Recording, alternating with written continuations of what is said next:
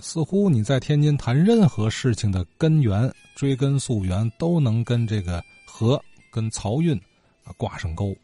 啊，您看，我前些天和呃蓝德记蓝先生请教这个咱们天津的民间体育运动皮条、杠子、爬杆啊这些运动的渊源和流变，他也提到了漕运，呃，还有盐业，这有什么关联呢？咱下面听听兰德记先生啊和他的师兄弟刘维昌先生啊怎么跟我谈这个皮条、杠子、杆儿的。如果说起这个这个皮条的渊源起源的话，那就很早了，那就是一七五零年左右了。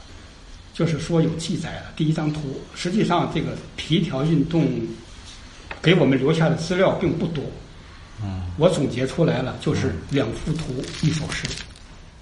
这两幅图，第一幅图就是那个练皮条杠子图，那幅图是由一广东的一个外销画的叫普瓜的一个画家做的。外国人不是外国人，普瓜在英文翻译呢，他是好像是官儿字的，实际上他就是专门写外销画的。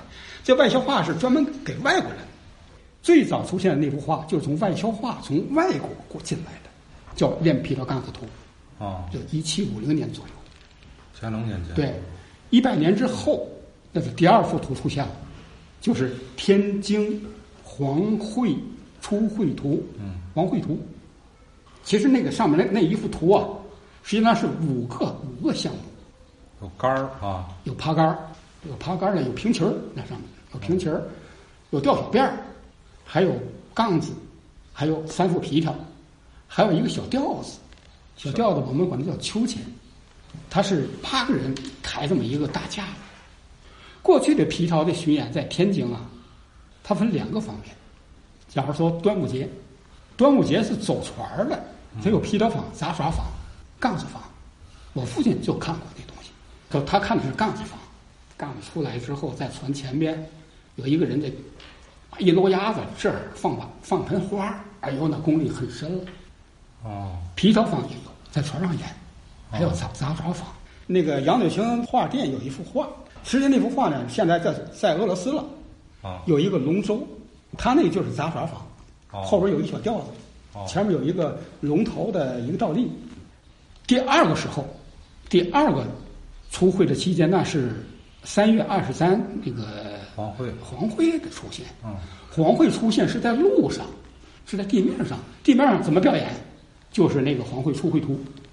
他是把多个项目融合一一体，对，其实其实他那个动作啊，连就包括现在的杂技艺术家们都汗颜，那些个技巧都汗颜，那种表演形式特别特别的好。无论是你现在看到全国各地每一个杂技团体，他有皮条，他的师傅如果不是天津人的话，马上倒倒倒倒倒来倒去，根儿就天津，肯定在天津。这是皮条皮条啊，杠子和杆儿呢？实际上，这个爬杆儿啊，在天津只是发祥地，并哦根儿不在天津。哦，爬杆实际上是在汉代就有了，叫都卢寻图。都卢，都卢寻图，都卢是什么意思？都卢是一个国名。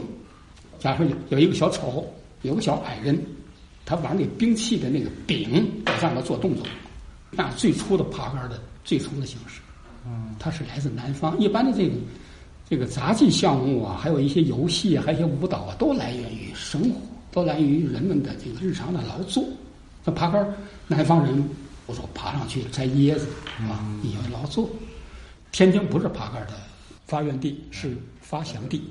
于正明是爬杆儿搬到杂技舞台的第一人，这是在天津市杂技团没成立中华马戏团的时候，那时候那时候在大棚里演出，就是于正明还有几个人，过去都是老兄弟技巧队的，往那儿玩票去，哎，挺受欢迎，所以于正明是爬杆儿搬到杂技舞台的第一人。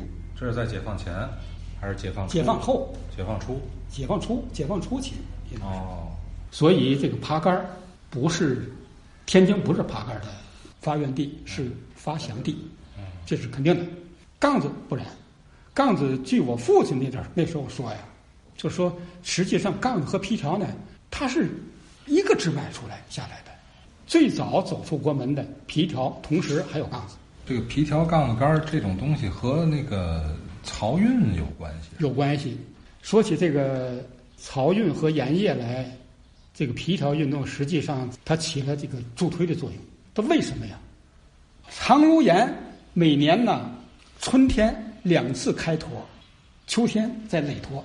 什么地方？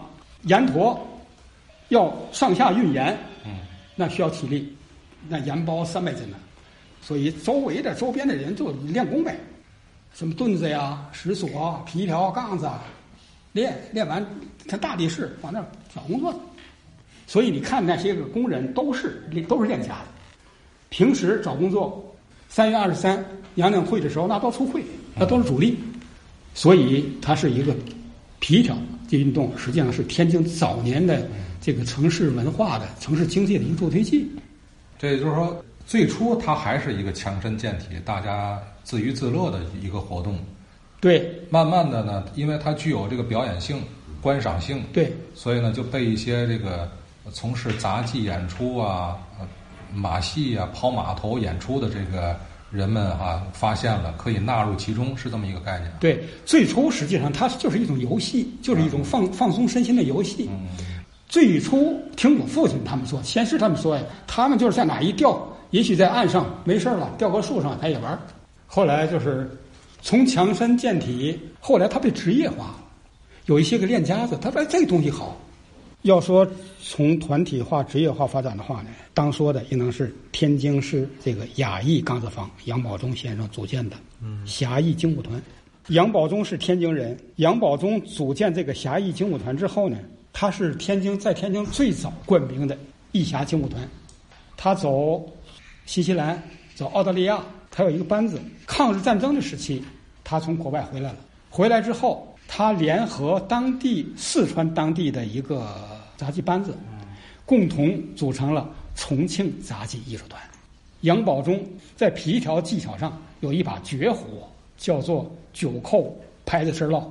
就是缠在手上缠九扣，九扣脚单压，这一般的都是贴着腰下来。他平身儿拍子车下来呢，难度太大了，到下边时候当他是平扣腰平着下。平着下，那把太太要劲儿了。这是杨宝忠的活儿。这杨宝忠是什么时候的人物啊？你看他这个图片呢，是一九三三年三月一号拍摄的，上面有日期。你看他也就二十岁，旁边这个人叫张少兰先生，也是天津人，皮条前辈。他是二零零六年五月逝世，九十多岁时没的，这是最早的了，最早的一幅职业化、团体化的这么一幅珍贵的图片。这个杨宝忠先生他在哪个区就不太了解了不了解了，这个说不准。就这个雅艺坊雅，对艺雅艺杠子房，雅艺啊，呃，最早在这个南市，这个文革以前据说还有，呃六几年是六呃六零年年初的时候，雅艺皮条社还有，哎，具体是在什么地方就不知道，因为哎，我以为什么样呢？那时候我也练皮条，有时候也是想学习或者看看人家怎么样，完了找我这雅艺皮条社，认识哎一些老人告诉我这在那南市，南市在那儿，但是我找去没没找着，没有。南市，具体南市什么地方，这个不知道。杨宝忠他以前是富兰城剧社的，他学过学过武戏，所以他把他的京剧演出的那些个城市化东西，他引入了皮条和杠子，哦，所以他好看。他是重庆杂技艺术团的第一任团长，解放后。解放后，他姑娘叫杨翠霞，是几个孩子的妈妈了，仍然从他那开始演出皮条，这是第一位女性演皮条。这一家子都落户到四川了，四川，在四川重庆什么时候过来的呢？是抗日战争时期，一九三七年、三八年的时候到了重庆。到了重庆。天津的皮条、杠子、爬杆的演员遍地全国各地，我可以说出几十个地方来。天津的这个皮条、申遗的传承人，实际上我只是一代表，通过我申遗来把这个天津这个地区的所有的皮条的练家子们、前辈们，把他们的愿望积累起来，从我这儿发出来。我只是这么一个代言人而已。我是一九七四年进的天生杂技团，在我三十六岁的时候，就开始我创作的那个健美皮条，从三个人变成六个人。这六个人表演的皮条跟以前的传统皮条还是那个活，但是不一样，在全国第二次全国杂技比赛，我们获奖，然后呢又受文化部的委派，我们又到摩纳哥，叫杂技的奥林匹克，一九八七年获得了银小丑奖，这是我们的天津皮条的最高荣誉，就到现在的最高荣誉。我说皮条是咱们天津的那个压箱底儿的节目，那全国的皮条就看天津。现在天津市杂技团现在已经有二十年没有了，啊，现在天津杂技团没有这项目，没有这项目了。哦但是现在的天津市杂技团团长他说，只要有学员，他就立项。现在对皮条我还是有一点点，因为我积累，我从小的时候，我父亲就说你呀，赶紧就是说好好练，然后把这个东西啊，是不是能把它写下来？从那个时候我就想就有这个计划，所以始终几十年就积累资料。哦，图书馆一些视频，包括我师傅，包括每一个人，只要他讲我不知道的皮条的知识，我都给把它积累做记录。所以这本书我用了三年，我也我已经退休了，也没有什么功利，任何功利目的都没有，就是为了把它传承下去。写这个书就四就四个理由，一个是这个东西它是金门国粹，第二个呢就是三百年以来的前辈们，他们可以看到了天津的民间体育皮条，它有的从此有了档案，有了找到自己的位置，还有留下可供教学，还有发展的提高的一些个教科书类、图文图文东西。